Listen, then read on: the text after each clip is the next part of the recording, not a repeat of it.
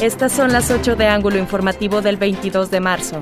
Emboscada en municipio de El Mezquital contra una familia dejó tres personas muertas la tarde del sábado.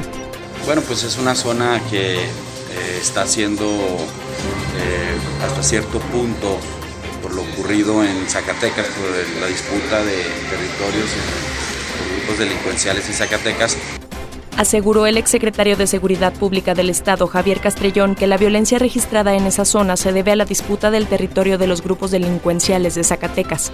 Reconoce los trabajos realizados por el gobierno federal, estatal y municipal. Murió motociclista repartidor de comida al ser impactado por una camioneta roja que huyó del lugar. Trabajadores de este rubro se manifestaron en 20 de noviembre. Exigen respeto suman 230 accidentes con motociclistas involucrados durante 2021. El 10% de los percances viales dio a conocer el director de Seguridad Pública, Antonio Bracho. Durante el fin de semana se registraron 66 infraccionados por manejar alcoholizados. Visitará el presidente Andrés Manuel López Obrador el municipio de Gómez Palacio para la entrega del Hospital General, que tuvo una inversión de 1.200 millones de pesos.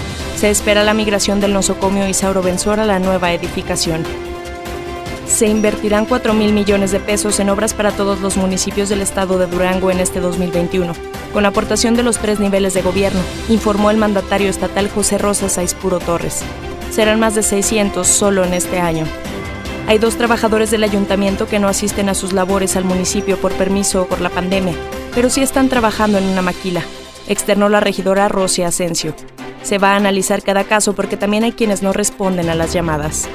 Ya venció el tiempo entre la primera y segunda dosis de la vacuna contra COVID-19 que se ha administrado en Durango, señaló el presidente estatal del PRI, Enrique Benítez. No se sabe ni de cuál farmacéutica se aplica. Hay incertidumbre en la población. Funerales Hernández presentó